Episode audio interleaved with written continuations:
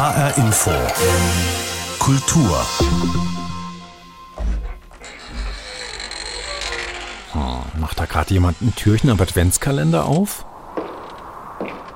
Ups, nee, da kommt jemand rein, glaube ich.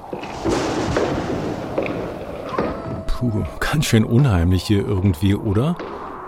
Ah, okay, der Sound klingt dann doch vertraut. Thriller von Michael Jackson, ein Jahrhundertwerk der Popgeschichte, feiert 40-jähriges Jubiläum. Wir fragen nach, wie diese neuen Songs die Musikwelt verändert haben, warum das Album zum meistverkauften in der Geschichte wurde und welchen Anteil daran das durchaus fragwürdige Musikgenie Michael Jackson hatte. Mein Name ist Martin Kersten.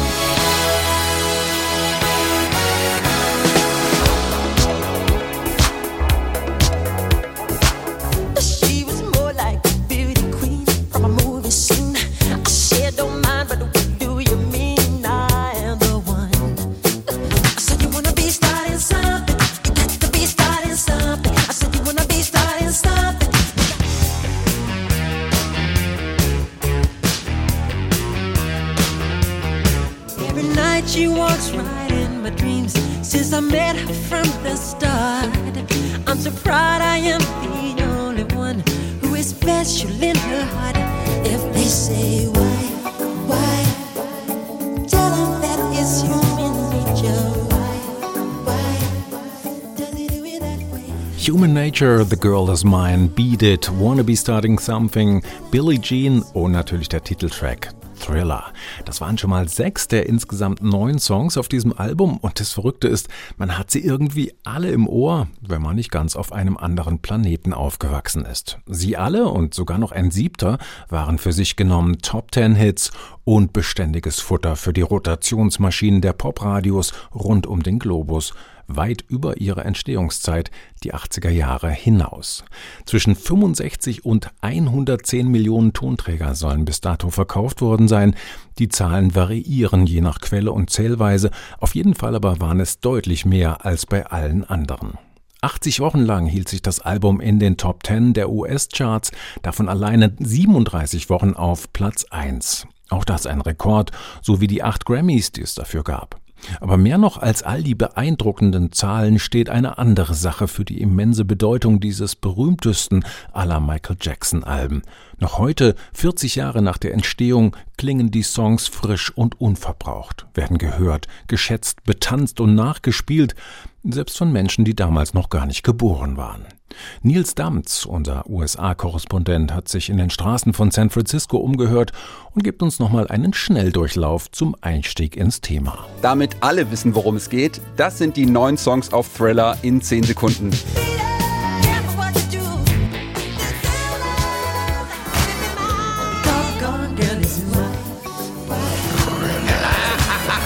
Zur wohl fiesesten Lache der Popgeschichte kommen wir gleich noch. Die hier ist aber auch weit vorne. Das ist Les Edwins. Er ist Straßenmusiker in San Francisco, spielt für Touristen auf seinem Schlagzeug und singt auf Thriller. Es werde nie wieder jemand geben wie Michael Jackson. Man habe versucht, ihm nachzumachen. Das gehe nicht. Egal wen ich frage auf der Straße, alle lieben die Musik auf Thriller. Steven zum Beispiel. I still love the music. Hey, because this is Thriller. Veronica. I grew up with Michael Jackson, so I love his music. Patrick ist 27. Oh, I'm 27. 13 Jahre jünger als das Album. Really big influential guy in Der war musikalisch so einflussreich. Das ist schon 40. Das überrascht mich. Es gibt viele Gründe, warum warum Thriller so besonders ist. Bei den Aufnahmen war Jackson erst 24, aber schon ein Star. Davor gab es ja schon die Jackson 5 und das erfolgreiche Soloalbum Off the Wall. Im Studio musste Jackson keine Texte ablesen. Like Die konnte er alle auswendig. Auf Thriller sind Gaststars wie Paul McCartney, die zweite Stimme in The Girl Is Mine. Das legendäre Gitarrensolo von Beat It ist von Eddie Van Halen. Produziert hat Thriller Quincy Jones. Der war ein bisschen in Hektik, weil Michael Jackson nebenher noch einen Song für Steven Spielbergs Film E.T. fertig machen musste. Das Video des Titelsongs Thriller, das ist nicht nur ein Videoclip, das ist ein 15-minütiger Mini-Horrorfilm. Der kam erst anderthalb Jahre nach dem Album raus und hat Thriller in den Charts wieder gepusht. Thriller wurde 67 Millionen Mal verkauft. Das wird bei den ganzen Streaming-Plattformen wohl kein Album mehr schaffen. Und die legendäre Thriller-Lache? Die gehört Horrorschauspieler Vincent Price. This is Vincent Price. Im Studio hat er alles gegeben, zusammen mit Michael Jackson abgeliefert. Ein Moment der Popgeschichte und das Feedback. Great, thank you. Cut. Großartig, danke, Schnitt. Great fun. Viel knapper und knackiger kann man das Phänomen Thriller, glaube ich, nicht zusammenfassen. Danke an Nils Damz, unseren neuen Korrespondenten an der US-Westküste, für diesen Überblick. Tja, großartig, danke, Schnitt. Ganz so locker und lässig war die Studioarbeit an diesem Album wahrscheinlich nicht erledigt. Es ist ja eines der Geheimnisse wirklich großer Kunst, etwas am Ende ganz leicht aussehen zu lassen, hinter dem ziemlich harte Arbeit gesteckt hat. Mit Michael Jackson und Produzent Quincy Jones trafen 1982 zwei ausgesprochene Perfektionisten im Aufnahmestudio aufeinander. Der eine wusste genau, was er wollte, und der andere, wie man's herstellt. Viel Schweiß und am Ende auch Tränen, dazu kommen wir noch, kostete die Arbeit an Thriller trotzdem, wie man an den Aussagen von Quincy Jones ablesen kann, der in den letzten Jahrzehnten natürlich immer wieder nach dem Erfolgsgeheimnis dahinter befragt worden ist. Jeder will das größte Album der Welt machen, wenn er ins Studio geht, sagt er. Everybody goes into a studio to make the biggest record in the world. That was the whole plan in the beginning, man. You go through 800 songs to get nine. That's not casual. It's a question of doing something over and over and over and over again until you get it right and you figure out what it's about. We take his stuff and take it to another level. Wir haben sein, also Jacksons Material genommen und es auf ein anderes Level gehoben, sagt Quincy Jones. Und wenn du durch 800 Songs gehst, um dann neun auszuwählen, das ist nicht normal. Und du musst die Sachen immer und immer wieder überarbeiten, so lange, bis es alles passt.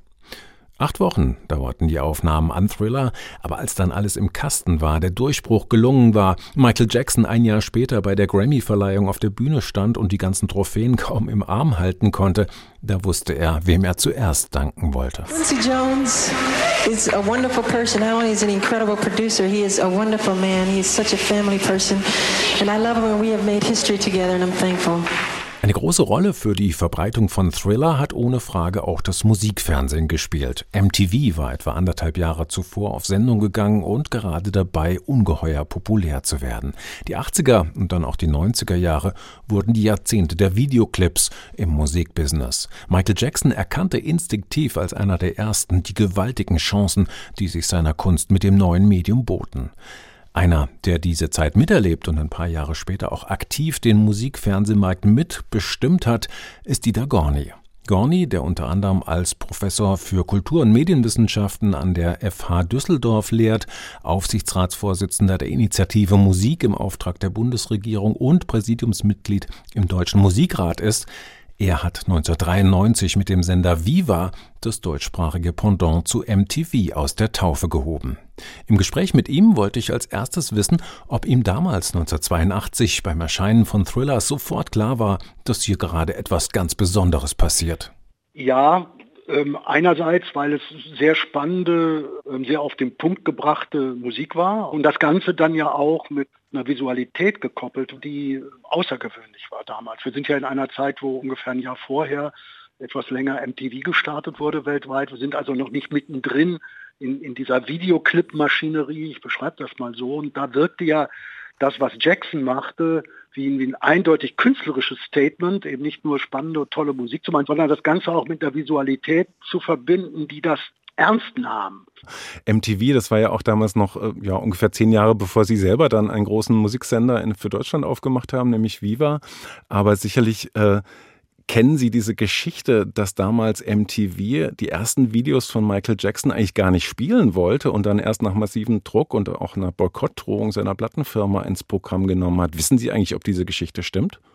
Nein, das weiß ich nicht. Aber ich kann mir denken, dass MTV im Sinne der Rotation und im Sinne des, des, des Ablaufes dieses ähm, gesamtmedialen Ansatzes, Clips im wahrsten Sinne des Wortes, die sich abwechseln zwischen Musik und äh, Trailer und Werbung, was dagegen hatte auf einmal, ich übertreibe jetzt ein bisschen, äh, so Video-Statements in Form kleiner Spielfilme ins Programm zu nehmen und das dann vom gesamten Flow vielleicht nicht so sexy fanden. Was das künstlerisch bedeutet und ist denen ja auch dann später klar geworden.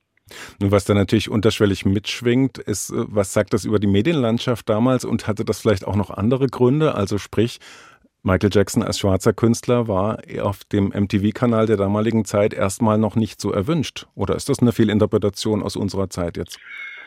Das ist jetzt äh, eine Klammer auf, böse Klammer zu Unterstellung, aber wir sind in einer Zeit, in der wir es mit Diversität und, und ähnlichen Dingen noch nicht grundsätzlich gesellschaftlich so weit hatten, sicherlich auch nicht in Amerika, obwohl gerade Amerika ja einen hohen Anteil schwarzer Musik und im Sinne der Entstehung dessen, was Pop und, und Rock und ähnlichem angeht, ähm, äh, auszeichnet. Aber im Sinne der Gleichberechtigung, es kann ein Argument sein, wenn man bedenkt, dass sich MTV ja gerade auch auf Künstler wie Aerosmith und ähnliches, also weiße Rockbands gestürzt hat, äh, dass das eben auch mit ein Grund war, das nicht als so normal zu empfehlen. Aber sie wurden dann ja Lügen gestraft, denn äh, insgesamt weltweit ist es immer noch das bestverkaufte Album. Grundsätzlich und mhm. das auch noch von einem schwarzen Künstler. Das ist ja schon beeindruckend da. Lassen Sie uns mal konkret über die Videos reden, die Michael Jackson damals äh, eben zu dem Album Thriller rausgebracht hat. Billie Jean war, glaube ich, das erste, Beat It und dann kam natürlich Thriller, mhm. dieses unglaubliche Epos, 13, 14 Minuten lang. Äh, war das damals tatsächlich was revolutionär Neues, wie er mit diesem Medium umgegangen ist? Die Bildsprache, die Ästhetik, auch diese Tanzchoreografien? Ja, das war's. Also zum einen, weil er äh, im Grunde genommen damit sagt, Pop ist ein Gesamtkunstwerk. Das besteht nicht nur aus Musik, sondern auch aus Bild. Und wenn es gut zusammenkommt, wirkt das eindringlicher als nur die Musik und das auch bewiesen hat. Und dann, dass Jackson auch sehr stark von der Choreografie, von der Bewegung her kam.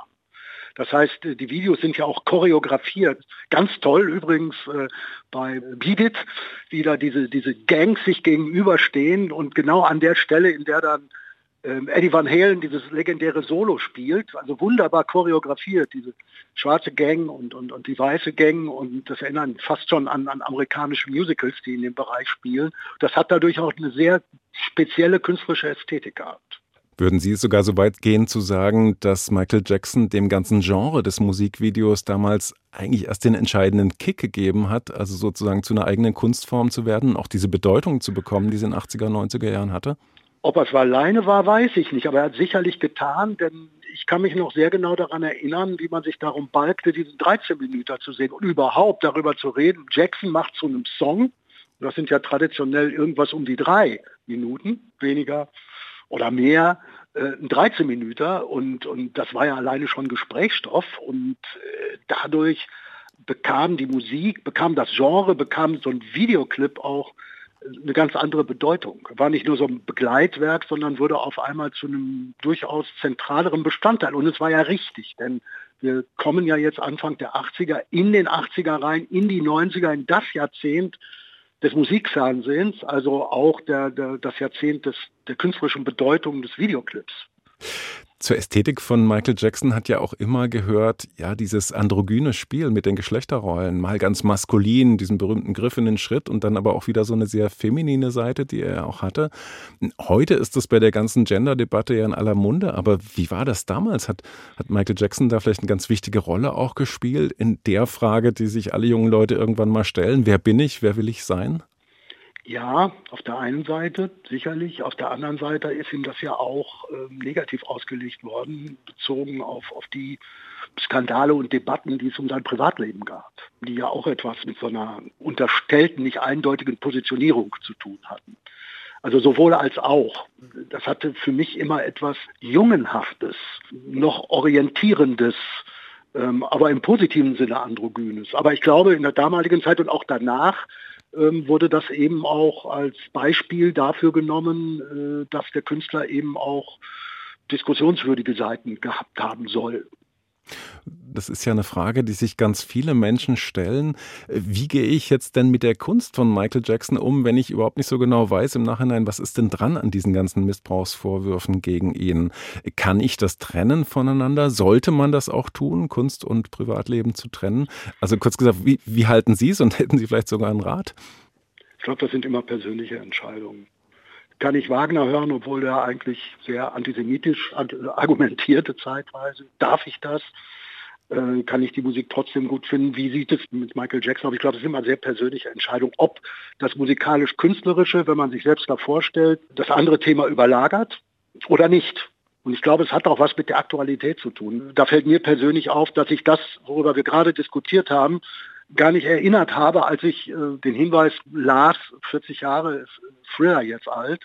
Äh, in der aktuellen Situation hat man das natürlich thematisiert. Ich glaube, man muss sich der Kunst immer wieder aussetzen in Verbindung dieser umfassenden Thematik und dann seine Entscheidung treffen. Ich glaube nicht, dass man das verallgemeinern kann. Hm. Abschlussfrage nochmal zur Kunst selber von Michael Jackson, jetzt das 40-jährige Jubiläum und was vor allen Dingen auffällt, wenn man sich die Sachen heute anhört, im, im, Unterschied zu ganz vielen Produktionen aus den 80er Jahren, scheint das so überhaupt nicht verstaubt zu sein, auch produktionstechnisch. Wie ist das zu erklären, dass das eigentlich immer noch so frisch klingt, dass man sie gerne auflegt? Tja, das hat simpel was meines Erachtens mit der künstlerischen Qualität zu tun. Es gibt einfach äh, auch Klassisches äh, in, in diesen Bereichen. Nehmen Sie Prince beispielsweise. Das, da gibt es keine Alterung. Oder nehmen Sie eins der Alben von Jimi Hendrix. Sie hören etwas und sagen, beeindruckend, toller Songwriter, gerade auch bei Prince und so ist es auch bei Jackson. Dass man äh, durch, durch diese Zeitlosigkeit immer den Eindruck hat, da hat jemand auf den Punkt produziert und komponiert und hat dadurch Werte geschaffen, die eben eine gewisse Zeitunabhängigkeit bekommen, obwohl sie 40 Jahre ein historisches Phänomen sind, aber trotzdem eine künstlerische Zeitunabhängigkeit bekommen. Das spricht einfach für die Qualität. Können eben nicht alle.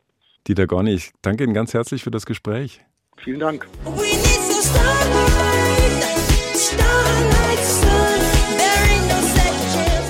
Auch das hier klingt stark nach Thriller, aber irgendwas ist anders. Es handelt sich um eine frühe Demo-Version des Titelstücks.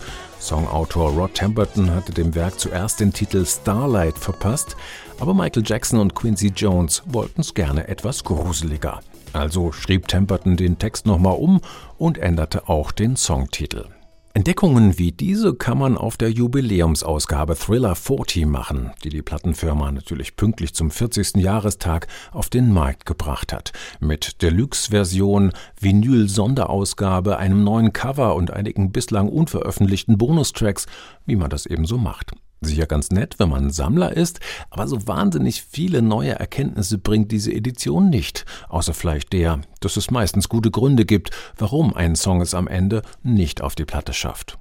Ich beschließe, dem Menschen und Künstler Michael Jackson noch ein bisschen näher auf die Spur kommen zu wollen und verabrede mich mit Alex Gernand.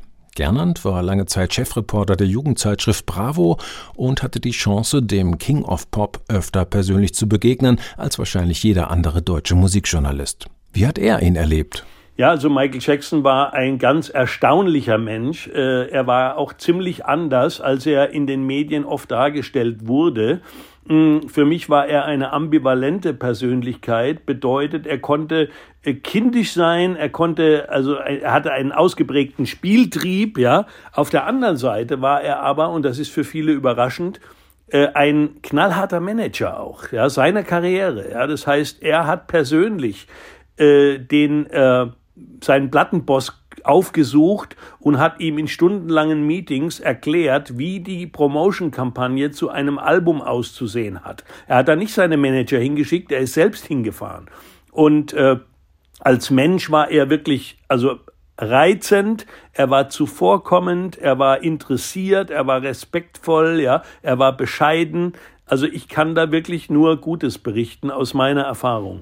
Welche Erinnerung an ihn, welche Geschichte ist Ihnen so besonders kostbar, wenn Sie jetzt an diese Zeit, an diese Begegnung mit Michael Jackson zurückdenken?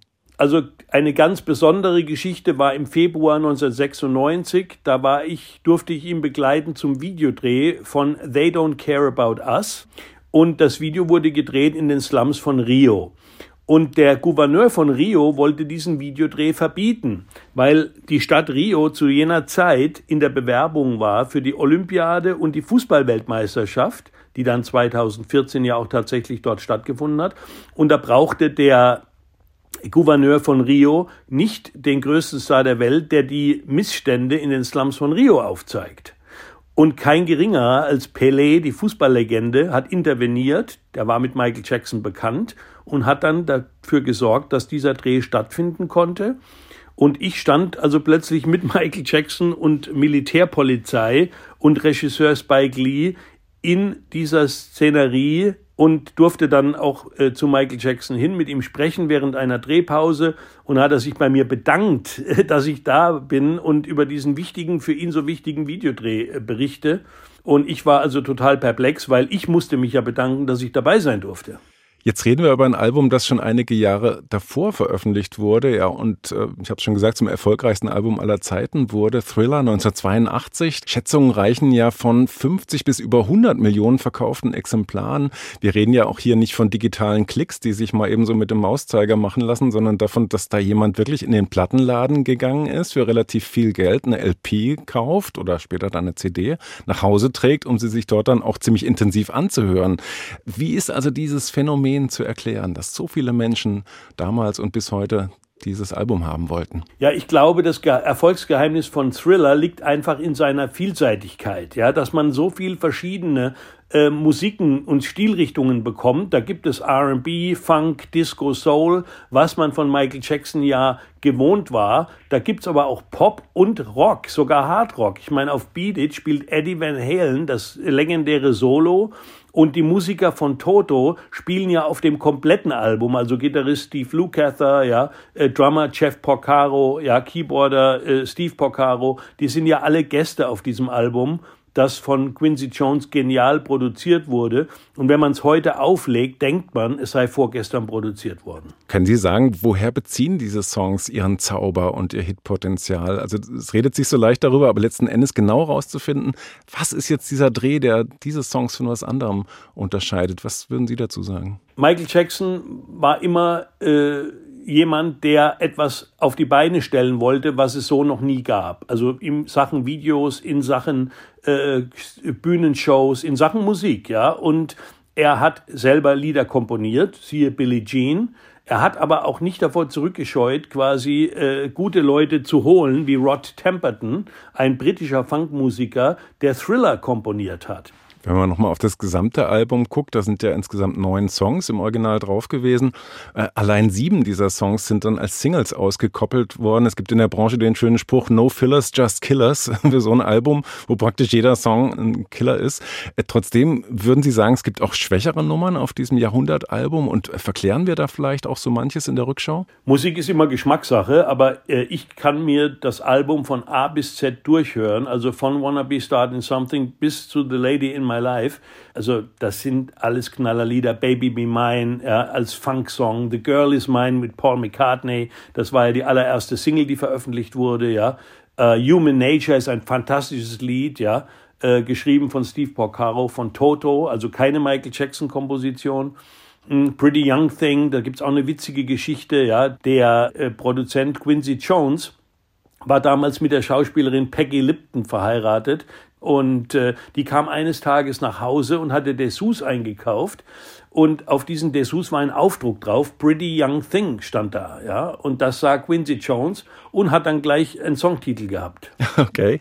Und äh, Sie erzählen noch viele Geschichten mehr in Ihrem neuen Buch, zum Beispiel auch die, dass Michael Jackson bei der ersten internen Präsentation des fertig abgemischten Albums geweint haben soll. Aber es waren eben keine Tränen der Rührung über sein Meisterwerk. Äh, was war es dann? Ja, das ist wirklich also total unglaublich, ja. Äh, nachdem die Produktionsarbeiten beendet waren, traf man sich im Studio, da kamen dann Plattenmanager äh, aus New York dazu, die Produzenten, alle waren da und man hat im kleinen Kreis das Album gehört. Und nachdem es beendet war, hatte Michael Jackson tatsächlich geweint. Und eben nicht aus äh, aus, aus ähm, Erleichterung, dass es endlich geschafft war oder aus Freude, sondern er war frustriert, weil er den Sound beschissen fand. Ja, alle haben natürlich mit den Schultern gezuckt. Wie bitte? Ja, äh, da waren ja nun die Besten der Besten am Start und Quincy Jones ist ja davor schon ein Weltproduzent gewesen, aber Michael war nicht zufrieden und er war der Boss und somit wurde jeden Tag einer der Tracks nochmal neu abgemischt. Die Plattenmanager sind ausgeflippt, weil die endlich das Album ins Presswerk geben wollten, dass es verkauft werden kann, ja. Äh, aber die mussten die Füße stillhalten und es dauerte nochmal neun Tage, bis jeder einzelne Track neu abgemischt war und dann durfte das Produkt raus und das Ergebnis ist bekannt. Würden Sie auch sagen, dass äh, die Musik von Michael Jackson generationsübergreifend im besten Sinne funktioniert? Ja, Michael Jackson Musik war immer schon generationsübergreifend, ja, und nicht nur generationsübergreifend, sondern eben auch, er war der Erste, der geschafft hat, die Rassengrenzen zu sprengen. Äh, früher war es ganz klar getrennt. Schwarze haben R&B und Soul gehört, Weiße haben Pop und Rock gehört, ja. Und Michael Jackson hat die zum ersten Mal vereint, indem er das Crossover-Album Thriller geschaffen hat, auf dem alle Musikrichtungen auch zu hören sind.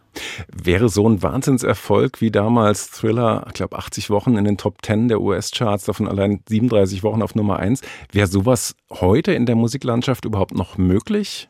Ja, die Welt äh, ist natürlich in jeder Hinsicht äh, viel schnelllebiger geworden und auch fragmentierter, auch in der Musik, nicht nur im Musikstil, sondern auch in der Art, wie wir Musik konsumieren. Die einen haben immer noch Vinyl und hören Platten, die anderen haben immer noch CDs, manche haben Spotify und haben da Millionen Songs zur Verfügung, ja, die sie per Klick äh, quasi kaufen können ähm, die Fantreue hat definitiv abgenommen. Früher hat man wirklich äh, wochenlang gefiebert, bis ein Album, bis ein Konzert kam. Ja, Heute ist alles äh, via YouTube und Spotify per Klick verfügbar. Also das sind ganz andere äh, Voraussetzungen heutzutage. Und umso erstaunlicher ist es eben, dass ein Künstler wie Michael Jackson diese Zeit überdauert und immer noch viele, viele Menschen fasziniert. Sagt Alex Gernand, ehemaliger Chefreporter und Chefredakteur der Jugendzeitschrift Bravo, der Michael Jackson mehr als ein Dutzend Mal getroffen und interviewt hat. Michael Jackson, populäre Irrtümer und andere Wahrheiten heißt sein neues Buch über den King of Pop, erschienen im Klartext Verlag. 40 Jahre Thriller, ein Jahrhundertalbum. Das war unser Thema heute in HR Info Kultur, jederzeit abrufbar als Podcast in der ARD Audiothek und natürlich auf hrinforadio.de. Mein Name ist Martin Kersten.